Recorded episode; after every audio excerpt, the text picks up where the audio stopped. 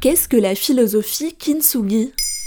Merci d'avoir posé la question. En japonais, le mot kintsugi signifie littéralement jointure en or kin signifiant or et tsugi jointure. C'est une technique qui permet de restaurer des objets cassés, abîmés, non pas en dissimulant les fêlures, mais en les sublimant avec de l'or. Apparu dans l'archipel au XVIe siècle, le kintsugi est l'art de réparer. Une ode à l'imperfection et à la fragilité. Il nous incite à prendre soin de nos objets en acceptant leur accident et l'épreuve du temps sur eux.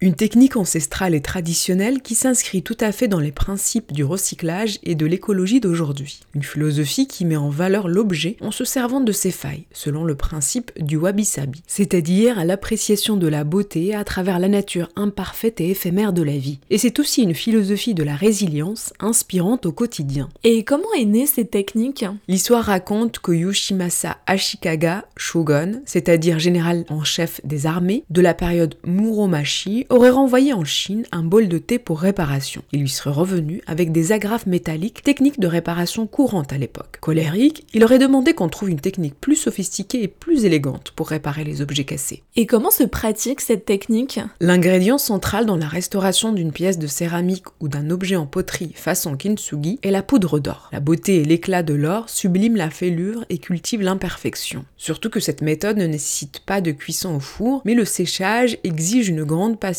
et une grande précision. Le geste est délicat et volontairement lent. Il invite à s'immerger avec délice dans la pleine conscience du moment présent. Et pourquoi c'est si long la réparation? Pour pouvoir recoller les morceaux, il faut avoir d'abord soigneusement nettoyé et rassemblé les éclats. Il faudra ensuite mélanger la laque uroshi en japonais, avec de la poudre de terre cuite afin d'obtenir un genre de mastic à appliquer délicatement sur les morceaux brisés. Les objets doivent ensuite sécher pendant plusieurs semaines afin que la résine durcisse.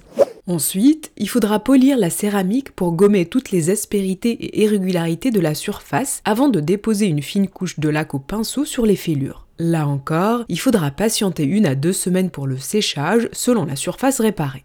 Il s'agira ensuite de révéler la beauté des fissures grâce à la poudre d'or en créant des motifs décoratifs qu'il faudra fixer avec une nouvelle couche de laque et polir pour révéler leur éclat. Certains artisans utilisent même des dents de poisson comme polissoir. Et d'autres laissent volontairement quelques défauts pour donner du relief. Mais pourquoi on parle de philosophie? Le kintsugi redonne de l'importance au vécu de l'objet et aux accidents qu'il a subis. Et c'est cette idée-là qui inspire la philosophie kintsugi pour l'appliquer à soi et dans la vie de tous les jours. Pour guérir de ces blessures psychologiques ou physiques, suite à un choc émotionnel ou après une épreuve qui brise le cœur, il est important de penser les blessures pour se reconstruire, de rassembler ses forces pour faire le deuil du passé, de se recentrer sur le présent en faisant peau neuve et en prenant pour allié le temps, avec l'idée d'assumer son histoire personnelle et ses fêlures, d'apprécier les petits défauts et bannir la quête de la perfection lisse et fade.